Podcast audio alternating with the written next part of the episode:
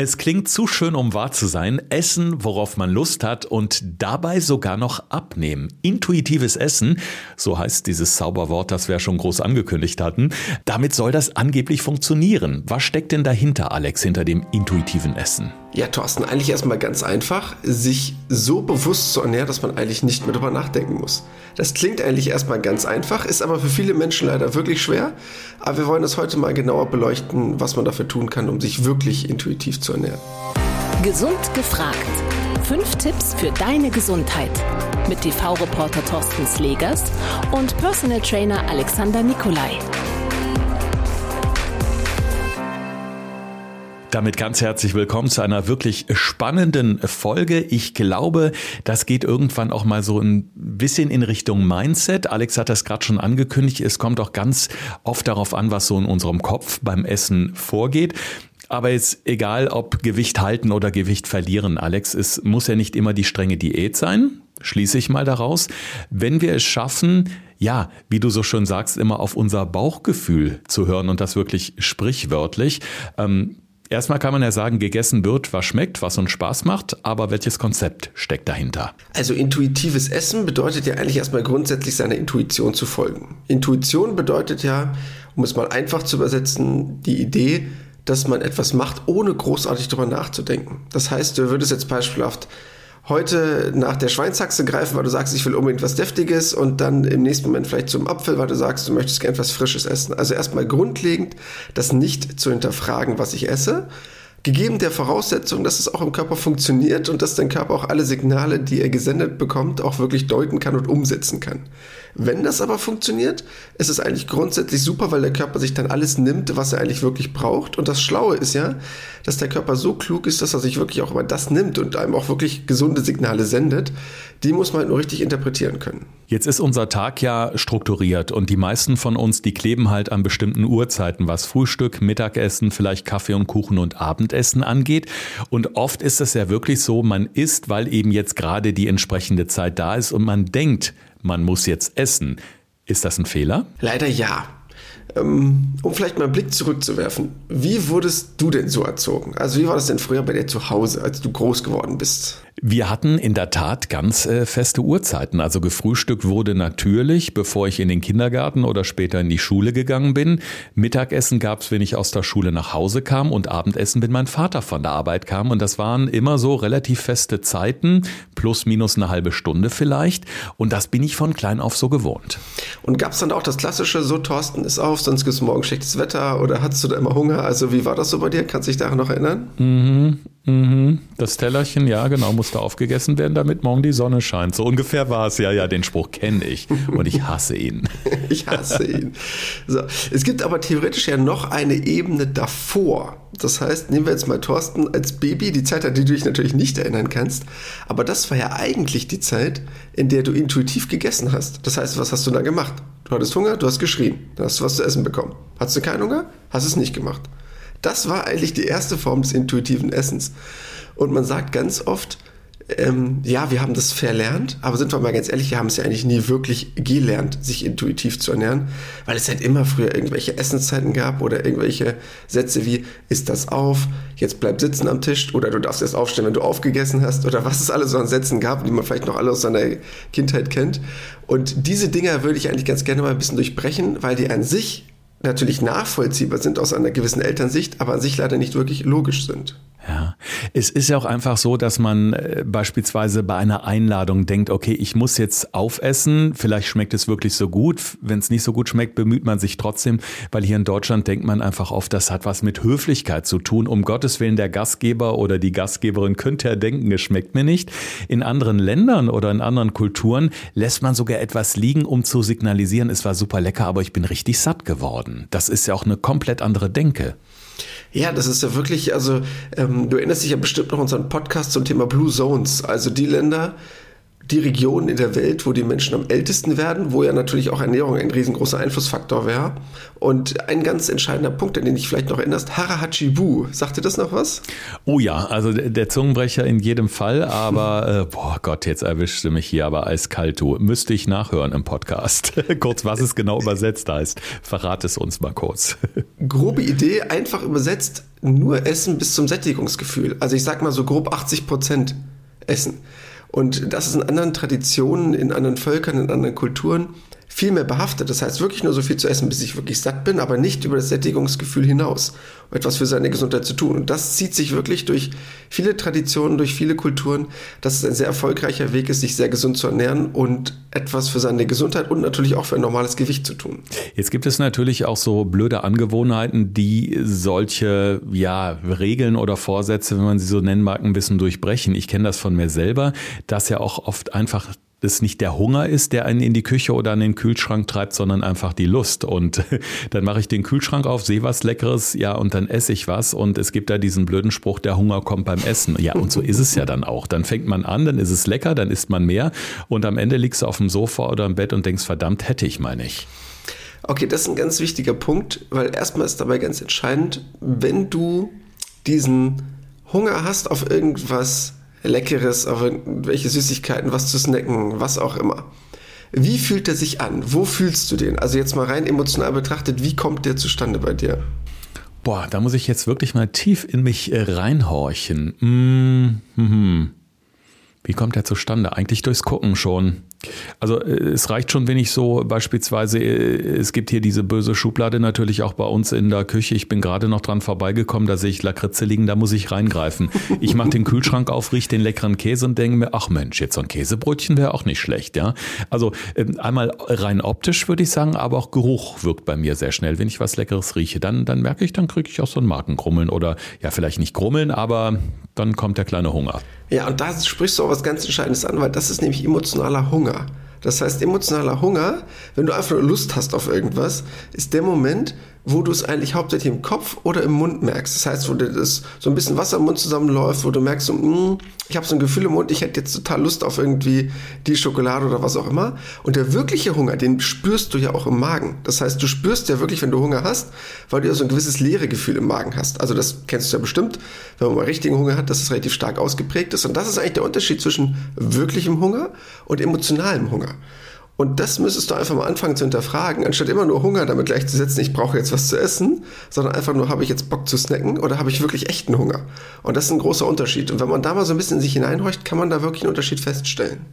Man merkt das ja ganz oft gerade so dieses Thema Snacken. Das war ja auch schon mal Thema bei uns im Podcast. Ich bin ja ein großer Snacker und ja, mehr Culpa. Ich weiß, das ist nicht gut.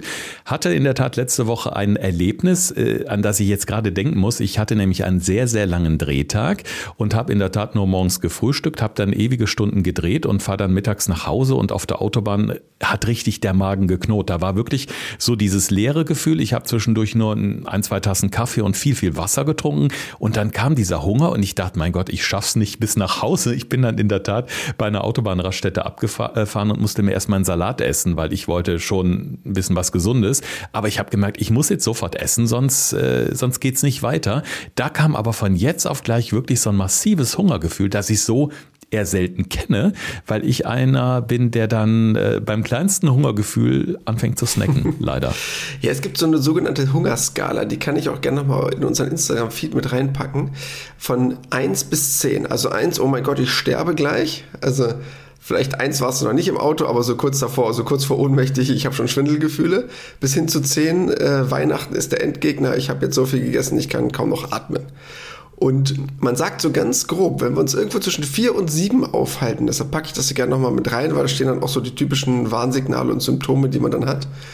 Dann sind wir relativ gut dabei. Sind wir drüber, haben wir natürlich zu viel gegessen, das wollen wir natürlich nicht. Und sind wir zu tief unten, fangen wir halt dann oft an, in deinem Fall jetzt sehr löblich mit dem Salat, aber oft dann halt irgendeinen Schwachsinn zu essen, weil dann oft die Süßigkeiten-Schublade im Büro oder ähnliches halt relativ nah ist. Das heißt grundsätzlich, dieses Essen nach Bauchgefühl oder dieses intuitive Essen, wie wir es nennen, kann man trainieren. Was wäre denn da so die wichtigste Regel, würdest du sagen? Also das Erste, was eigentlich relativ gedanklich erstmal einfach ist, aber für viele Leute schwer umzusetzen, ist einfach, sich Zeit zu nehmen beim Essen. Wir hatten das schon mal für eine unserer Reportagen, falls du dich erinnerst, und ich dann zu dir gesagt habe, so, jetzt isst mal ne, dein Essen in deiner normalen Geschwindigkeit auf. und dann auf einmal das Essen weg war in äh, acht, neun Minuten oder so. Also bei Currywurst und, bin ich Formel 1 ganz vorne, Pole Position. Mhm. genau, da, das ist dein Moment. Ähm, und das ist ein ganz wichtiger Punkt, weil man weiß so grob, laut Statistiken, dass die Leute wenn Sie in der Kantine sind, jetzt in Corona-Zeiten vielleicht ein bisschen weniger, so ungefähr 12 bis 13 Minuten essen. Man weiß aber, dass ein Hungergefühl wirklich erst gestillt ist. Also das heißt, dass ein Sättigungsgefühl eintritt nach circa 17, 18 Minuten. Das heißt, wenn du zwölf Minuten lang futterst wie ein Scheunendrescher und du dann zu viel isst, merkt das dein Körper noch gar nicht, weil du quasi immer am Nachfüllen bist, am Nachfüllen bist und dein Speicher hat noch gar nicht das Gefühl bekommen für, ich bin jetzt gerade voll. So als würdest du ganz viele Fotos auf deine Festplatte laden, gehst kurz weg und kommst wieder und sagst, oh Gott, der hat ja gar nicht funktioniert. Und dann hast du immer wieder dasselbe Problem, dass du dann zu voll gefuttert bist. Und diesen Moment kann man halt verhindern, indem man relativ langsam isst und immer wieder ein Gefühl dafür entwickelt, immer mehr, wie weit bin ich wirklich schon gesättigt, kann ich jetzt aufhören? Und dann muss man sich wirklich mal disziplinieren, das zu tun. Und deshalb ist es auch ein ganz wichtiger Punkt, zweiter ganz entscheidender Aspekt, wirklich in Ruhe zu essen. Das heißt nicht vom Fernseher oder irgendeinen anderen Quatsch nebenbei zu machen oder nebenbei weiterzuarbeiten am Laptop, weil das sind dann so Signale, die kann der Körper nicht mehr wirklich gut wahrnehmen, sondern soll sich mal wirklich auf das reine Essen, auf die reine Nahrungsaufnahme konzentrieren. Ich kenne auch keinen Menschen, der so langsam und bedächtig ist wie Alex, ganz ehrlich. Ich finde das faszinierend, ich bewundere das. Ich kann das wirklich nicht. Ich glaube, bei diesem äh, Fernsehexperiment, ähm, ich wusste ja gar nicht genau so, äh, worum es in dem Moment ging, als du meinst, okay, ähm, wir essen jetzt mal und mach mal wie immer. Ich glaube, ich hatte Currywurst Pommes samt Cola unter 13 Minuten sogar weggefuttert, wenn ich mich recht entsinne. Es war wahnsinnig schnell. Und danach kam dann irgendwie so dieses ähm, ja berühmte Schnitzelkoma, ja, also äh, wie, wie der Wolf mit den Geißlern der dann irgendwie Richtung Brunnen äh, sagt, ich habe mich gefühlt wie so ein Sack Zement. Also ich konnte nicht mehr viel machen, geschweige denn gerade ausdenken danach, weil, weil ich auf einmal gemerkt habe, allerdings zeitversetzt, äh, wie sehr mich das dann mittags doch aus der Bahn schmeißt. Ja, das ist halt ein ganz wichtiger Punkt. Wenn du es halt nicht merkst, dass du satt bist, isst du zu viel und dann hast du halt die negativen Aspekte davon. Also dieses klassische Foodkoma, weil du dich einfach überfressen hast und dann merkst, Mist, das wollte ich nicht. Das heißt, du bist einmal extrem schlapp. Hast du ja auch gemerkt beim Rest des Drehtages, dass du gesagt hast, oh, ich könnte mich jetzt auch eine Runde hinlegen. Wäre jetzt ganz schön. Und du hast halt natürlich zusätzlich viel zu viele Kalorien gegessen, die du eigentlich gar nicht gebraucht hättest, weil dein Körper für seine Arbeitsaktivität, für seine Alltagsaktivität nicht diese Menge gebraucht hätte.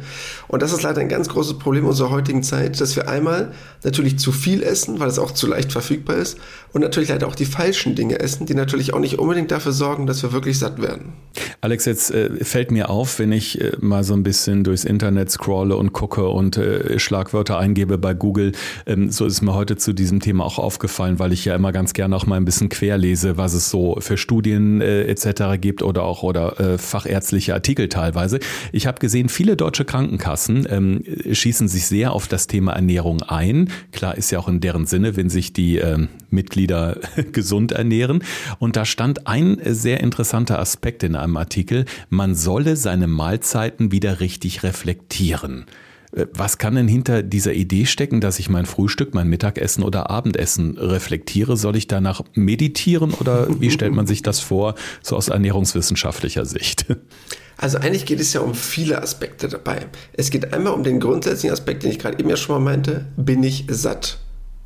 Wie hat mir gerade dieses Essen meine Energiebilanz gefüllt oder auch nicht? Das heißt, habe ich jetzt zum Beispiel ich sage jetzt mal relativ einfach, nur etwas getrunken oder ein bisschen Salat gegessen, was jetzt nicht so lange vorhalten wird, oder hatte ich doch schon relativ deftiges Essen, was jetzt relativ lange mich sättigen wird. Also einfach das mal in dem Sinne zu reflektieren. Und der zweite Punkt, der eigentlich ganz wichtig ist, der mir viel zu wenig kommt, wie fühle ich mich danach? Das heißt, habe ich etwas gegessen, von dem ich das Gefühl habe, danach geht es mir gut. Und ähm, deshalb mal, um ein ganz einfaches Beispiel mal aus meinem eigenen Leben zu nennen, ich weiß, welche Lebensmittel mir bekommen oder nicht und ich habe auch mal interessanterweise einen Allergietest gemacht äh, beim Arzt, aber ich wusste schon vorher das Ergebnis. Weil ich wusste, ob ein Lebensmittel meinem Körper bekommt oder nicht, weil ich merke und danach in mich hineinhorche, wie es mir danach geht. Das heißt, was macht mein Magen? Wie fühlt sich das an? Habe ich ein Völlegefühl oder habe ich so eine leicht allergische Reaktion, weil alles kribbelt? Also einfach mal wirklich das Essen wahrzunehmen, anstatt einfach nur zu sagen, ach, heute ist aber irgendwie ein komischer Tag, sondern mal zu schauen, was habe ich denn heute gegessen und das dann vielleicht an den nachfolgenden Tagen mehr oder weniger zu essen, also dann mal zu schauen, geht es mir damit besser oder schlechter, um so selber herauszufinden, welche Lebensmittel bekommen mir gut, was sättigt mich gut, womit kann ich gut im Alltag umgehen. Und das passiert, finde ich persönlich, viel zu wenig, weil die meisten Menschen sich gar keine Gedanken darüber machen, wie es ihnen geht in Bezug auf ihre Ernährung, sondern es immer auf irgendwas anderes schieben. Ist interessant. Also jetzt, wo du darüber redest, fallen mir ad hoc ein paar Sachen ein. Ich weiß zum Beispiel, dass ich seit ein paar Jahren Bier nicht mehr gut vertrage. Also ich trinke kaum noch Bier, weil ähm, ich offensichtlich ähm, irgendwie eine Histaminunverträglichkeit entwickelt habe und am nächsten Tag eine riesen Birne habe, selbst wenn ich nur eine Flasche trinke. Oder wenn ich fettige Sachen esse, zum Beispiel Chips oder Pizza, macht sich das bei mir direkt im Hautbild bemerkbar. Da, da weiß ich natürlich auch, was gewisse Lebensmittel mit mir oder meinem Körper machen und lasse die daher eher weg. Jetzt ist das Feedback unserer Hörerinnen und Hörer bei Insta immer sehr, sehr schön. Wir haben ja letzte Woche schon dieses Thema angekündigt und es gab zum Beispiel eine Frage dazu, ähm, wo eine Hörerin wissen möchte, wenn wir heute über das intuitive Essen sprechen, ob sich das dann auch dazu eignet, abzunehmen und letztendlich so zum Wohlfühlgewicht zu kommen, weil sie bisher nur diverse Diäten probiert hat, aber das nicht wirklich zufriedenstellend war, um es mal so auszudrücken. Um es mal ganz einfach runterzubrechen, ja. Weil du musst dir einfach mal überlegen, wir hatten ja letzte Woche das Thema Kalorienbilanz. Also wie viele Kalorien nehme ich zu mir, wie viele verbrenne ich. Und dort hatte ich ja auch schon mal erwähnt, vielleicht verbrauchst du an einem Tag mehr und am anderen Tag weniger, dann stimmt aber deine Bilanz nicht, weil du jeden Tag dieselbe Menge ausgerechnet hast. Und dann dürfte man auch mehr oder weniger essen. Und letztendlich macht dein Körper ja genau nichts anderes. Also nehmen wir mal an, du verbrennst jetzt am Tag, ich sage mal ein Beispiel, 2500 Kalorien. Du würdest aber nur 1500 essen. Was macht dein Körper? Er sagt dir, ich habe Hunger, bitte iss mehr. Das heißt, er sorgt ja automatisch dafür, dass diese Kalorienbilanz ausgeglichen wird. Um es mal ganz einfach zu sagen. Und andersrum genauso. Hast du relativ viele Kalorien gegessen, hast aber nicht alle verbraucht, wird er dir nicht so schnell wieder ein Hungergefühl schicken. Das heißt, eigentlich reguliert der Körper sich komplett von alleine über ein Hunger- und Sättigungsempfinden. Vorausgesetzt, das ist gesund und ausgeprägt. Können wir gleich nochmal ein bisschen drüber reden, wie das eventuell gestört werden kann und wie ich das wieder in Reihe bringen kann. Aber beim Otto Normalo, der keine Probleme hat mit seinen Hunger- und Sättigungsgefühlen, wird er das automatisch von alleine regeln und dann auch zu einem wirklichen Wohlfühlgewicht führen, wo ich sagen kann, dieses Gewicht kann ich auch relativ entspannt halten, weil es halt genau meiner wirklichen Energiebilanz entspricht, aber halt ohne es ausrechnen zu müssen. Also klingt grundsätzlich äh, schon mal gut, finde ich. Also wir dürfen eigentlich das essen, wo wir Lust drauf haben, das eben nur ja, bewusster, nicht nebenbei beim Fernsehen gucken, beim Podcast hören oder wie auch immer, sondern wirklich auf das Essen bewusst konzentrieren und sich eben die Zeit nehmen fürs Essen. Ein Riesenfehler, den viele Menschen ja auch machen und das siehst du ja ständig, wenn nicht gerade Corona ist und man geht beispielsweise mal in ein großes Einkaufszentrum, wo du halt auch diese Fastfood-Restaurants überall hast.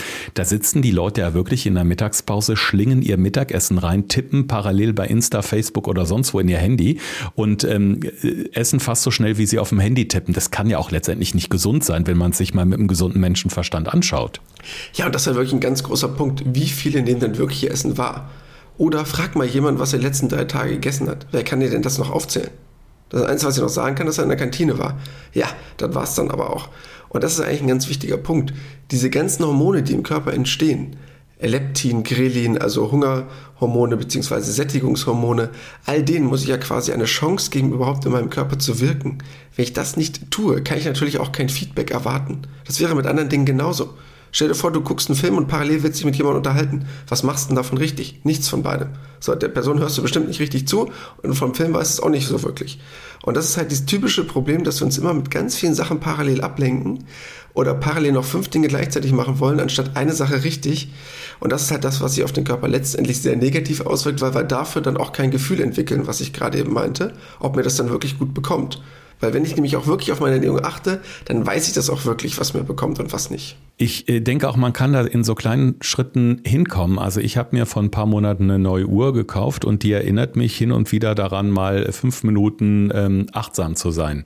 Ich habe die Funktion bewusst nicht deaktiviert, das kann man natürlich, aber die erinnert mich halt ein, zweimal am Tag daran, fünf Minuten mal bewusst atmen. Fünf Minuten mal echt den Stift oder das Tablet an die Seite zu legen und einfach mal so ein bisschen in sich reinhorchen, mal bewusst atmen. Anfangs habe ich auch gedacht, ja, was soll das denn jetzt? Ich habe es dann aber ein paar Mal gemacht und denke jetzt, boah, eigentlich ist das total klasse, weil ähm, man in diesen fünf Minuten, wenn man sich wirklich drauf einlässt, ganz bewusst da ist. Das ist ja, hat ja sowas Reflektierendes, sowas Meditatives tut total gut. Und ähm, ich denke, so kann man ja seinen Kopf auch so ein bisschen umstellen, wenn man jetzt mal in Richtung Ernährung denkt. Man kann es ja trainieren und ähm, es klappt wahrscheinlich nicht direkt am Anfang perfekt, aber ich glaube, es ist wie bei jedem, wo man sich erstmal drauf einlässt. Thema gute Vorsätze und Gewöhnungsphase. Irgendwann hat man das halt intus und dann schlingt man halt nicht in zwölf Minuten das Mittagessen rein, sondern vielleicht in 25 und hat dann schon fünf Minuten die Sättigungsgrenze überschritten und lässt im besten Fall noch was auf dem Teller liegen, oder? Ja, das wirklich Entscheidende ist eigentlich, diese Situation mal wirklich zu analysieren, was bei mir jetzt diesen Moment der Nahrungsaufnahme verursacht. Um ein ganz einfaches Beispiel zu nehmen. Viele Leute kommen dann von der Arbeit nach Hause, sind gestresst, sind genervt und sagen dann so, jetzt mein Feierabendbier, jetzt ein Glas Wein aufs Sofa und eine Tafel Schokolade. Um mal so ein Beispiel zu nehmen. Vielleicht ist es ein bisschen extrem dargestellt, aber ich glaube, wir alle wissen, wovon wir gerade reden. Jetzt stell dir mal vor, du bist äh, im Sommer ja zum Beispiel, warst du ja zum Beispiel am Gardasee, ähm, da hast du ja nicht um 17.30 Uhr das Gefühl, du brauchst jetzt ein Bier und eine Tafel Schokolade. So, das heißt, dein Körper hat das ja anscheinend nicht gespeichert, dieses Gefühl, um 17.30 Uhr das unbedingt haben zu wollen. Das heißt, worauf basiert es? Du warst genervt von deinem Tag. Du warst genervt von deinen Kollegen, von deinem Job, der dich genervt hat, von äh, den Menschen, die dich angeschrieben haben, von der zu engen U-Bahn, was auch immer dich dazu gebracht hat. Und man muss es halt mal schaffen, das Essen emotional abzukoppeln. Man darf Essen sehr gerne genießen. Das steht auf einem ganz anderen Blatt. Aber nicht zu sagen, ich esse jetzt emotional. Und wenn man das schafft, also zum Beispiel nach Hause zu kommen und zu sagen, ich gehe jetzt erstmal eine Viertelstunde um Block. Oder ich mache jetzt erstmal eine Runde Sport. Oder ich lege mich jetzt in die Badewanne. Und danach dann bewusst zu essen, kannst du ganz viel von diesen emotionalen Punkten garantiert sein lassen. Das sind schon mal sensationelle Tipps. Also was das Bier und Co. abgeht im Urlaub, arbeite ich das immer schon beim Frühstücksbuffet ab. Dann habe ich. Nein, Quatsch natürlich nicht.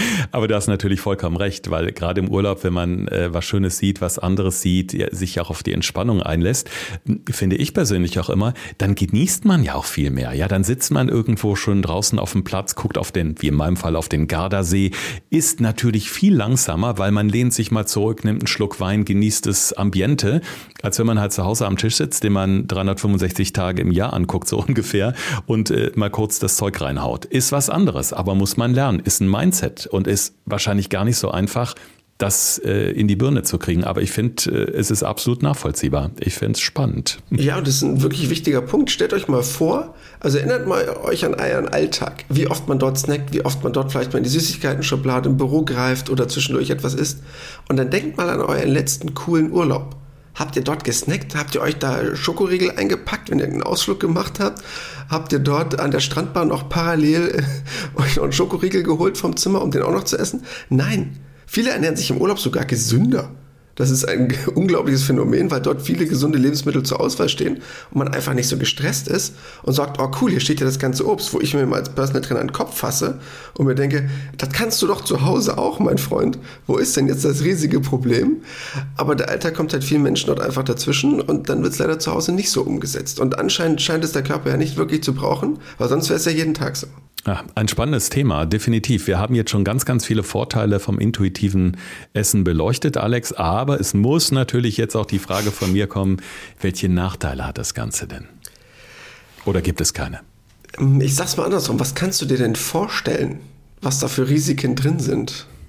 dass mein Bauchgefühl falsch ist und ich trotzdem zu viel futter. Genau, das ist das große Problem. Es kann halt einfach sein, dass du jetzt sagst, ach Mensch, der Alex, dieser Personal Trainer und Ernährungsexperte hat gesagt, ich kann essen, was ich will. Wenn mir mein Körper das signalisiert und mein kleines Herz mir sagt, isst acht Tafeln Schokolade, dann esse ich die jetzt. So, das ist das große Problem. Das heißt, man muss halt wirklich so ein bisschen sich hineinhorchen und halt schauen, dass man wirklich es schafft, das Hungergefühl vom emotionalen Essen zu trennen.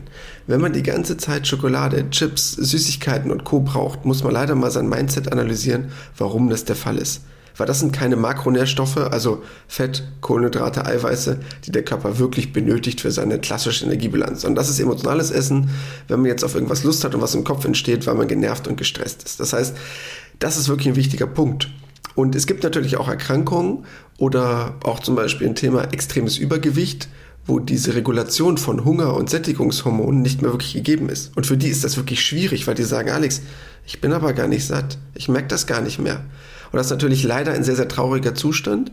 Und solche Leute ist es dann vielleicht wirklich ein Vorteil, wenn die dann erstmal Kalorien zählen, um mal zu gucken, okay, ich habe eine Kalorienbilanz, ich darf vielleicht mehr essen als jemand anders, aber auch nicht 5000 Kalorien, sondern vielleicht nur 3000.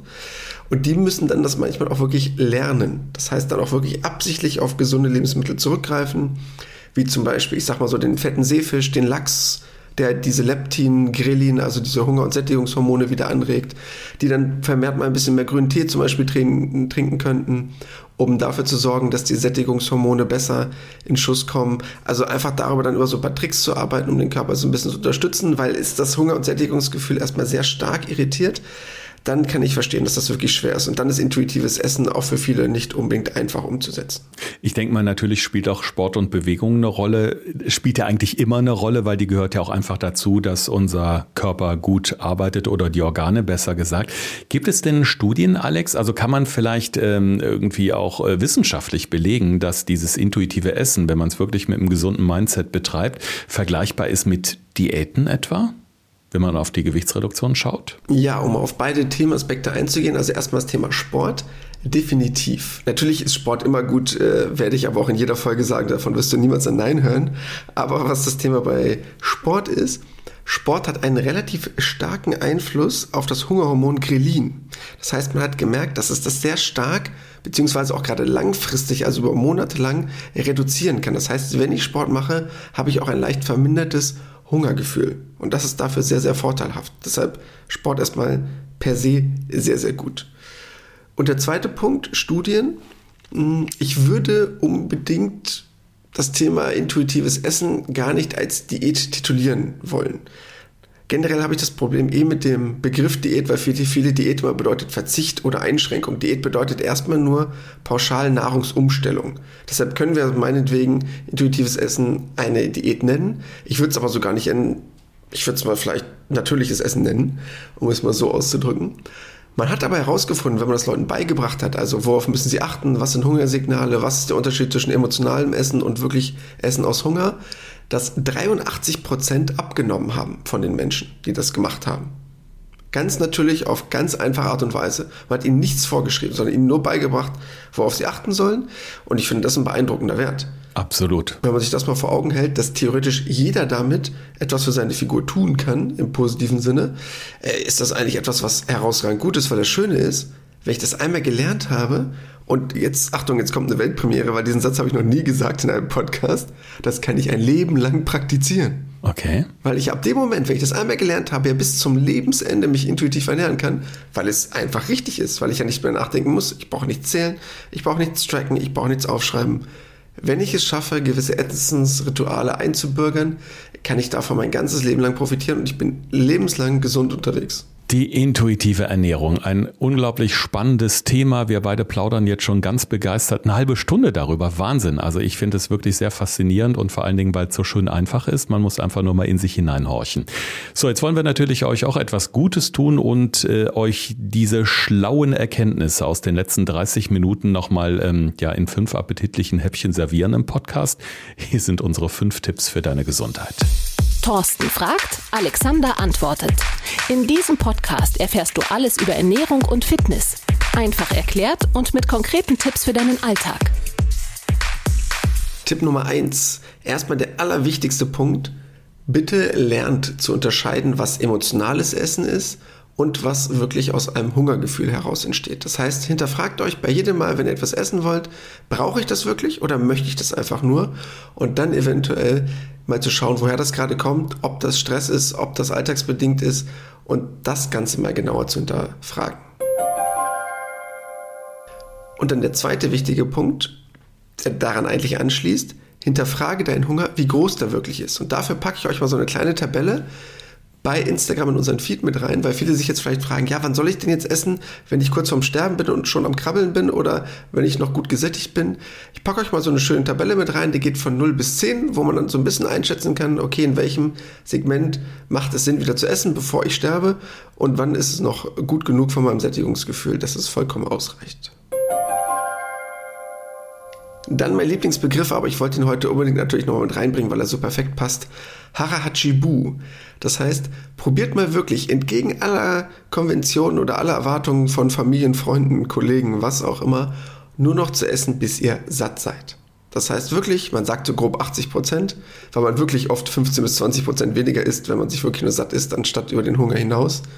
Zu schauen, in euren Körper hineinzuhorchen und dann wirklich aufzuhören. Deshalb auch ein ganz kleiner, einfacher, taktischer Tipp. wenn ihr irgendwo zu Besuch seid, wenn ihr selber kocht, tut euch nicht komplett den großen Teller auf, ihr werdet ihn garantiert aufessen, sondern erstmal eine Portion, von der ihr sicher seid, die schaffe ich garantiert dann in euch reinzuhören, kurz eine Pause zu machen und dann eventuell noch mehr zu essen. Oder direkt einen kleineren Teller nehmen als üblich oder deinen Trick, den ich ja selbst auch mal angewendet habe, eine kleinere Gabel oder einen kleineren Löffel. Sehr gut. Das wäre nämlich mein Tipp Nummer 4. Echt? Langsamer essen. Ja, ah. stark. Du bist vorbereitet. Nächstes Mal machst du die Tipps. Tipp Nummer 4, nämlich langsamer essen. Muss ich nämlich unbedingt machen, um auch wirklich ein Sättigungsgefühl zu empfinden. Heißt, probiert mal wirklich jeden Bissen 20 Mal zu kauen. Thorsten kann davon ein Lied singen. Er wäre schon zwei, dreimal beinahe fast dabei eingeschlafen, weil es ihn so genervt hat. Aber das kann man implementieren. Also wirklich mal probieren, jeden Bissen 20 Mal zu kauen. Ich freue mich auch schon über 15 Mal.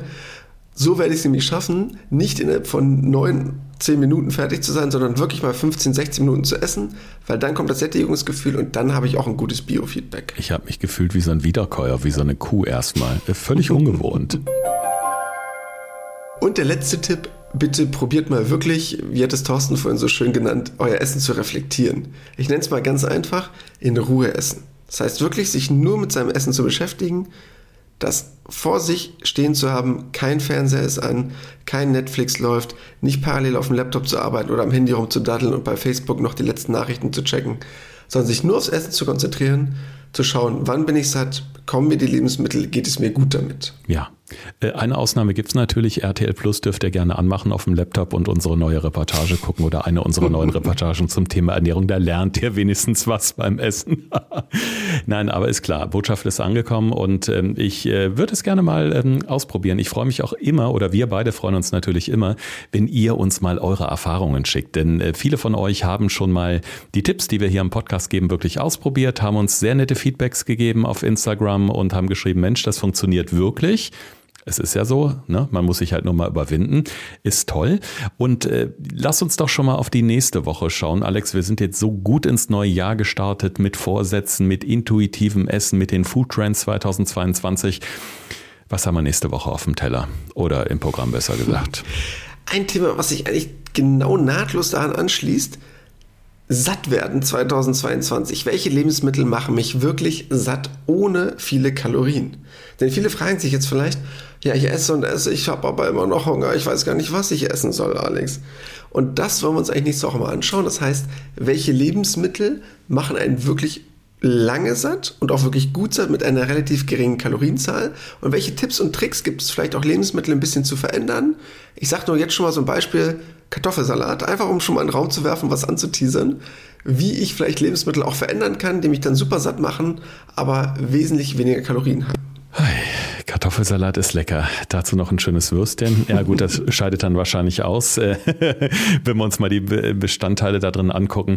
Ja, äh, vielleicht auch äh, eine gute Empfehlung einfach mal so im Laufe der nächsten Tage. Ich werde das einfach mal tun. Nach den Mahlzeiten mal so ganz kurz notieren, vielleicht ins Handy daddeln, was habe ich gegessen und wie lange war ich danach satt. Also das hat ja auch wiederum was mit Selbstreflexion zu tun, um wirklich gut vorbereitet in die neue Folge zu gehen nächste Woche, oder? Ja, würde uns auch total interessieren. Das heißt, wenn ihr das mal ausprobieren wollt die nächste nächste Woche, bis unsere neue Folge kommt am kommenden Samstag, einfach mal wirklich aufschreiben, direkt danach und auch im Verlauf des Abends oder des Tages, je nachdem, wann ihr das Ganze reflektieren wollt, wie es euch damit geht, um mal herauszufinden, was ändert sich vielleicht dadurch in eurem Essverhalten oder welche Lebensmittel bekommen euch gut, nicht so gut. Also einfach mal eure Erfahrung vielleicht mit uns zu teilen, wie sich das auswirkt auf euch, wenn ihr mal wirklich über Ernährung nachdenkt und nicht einfach nur das Ganze in euch reinschaufelt. Ja, wir freuen uns drauf auf die nächste Woche und auf euch. Wir wünschen euch jetzt noch einen schönen Tag oder Abend, je nachdem wann und wo ihr uns hört.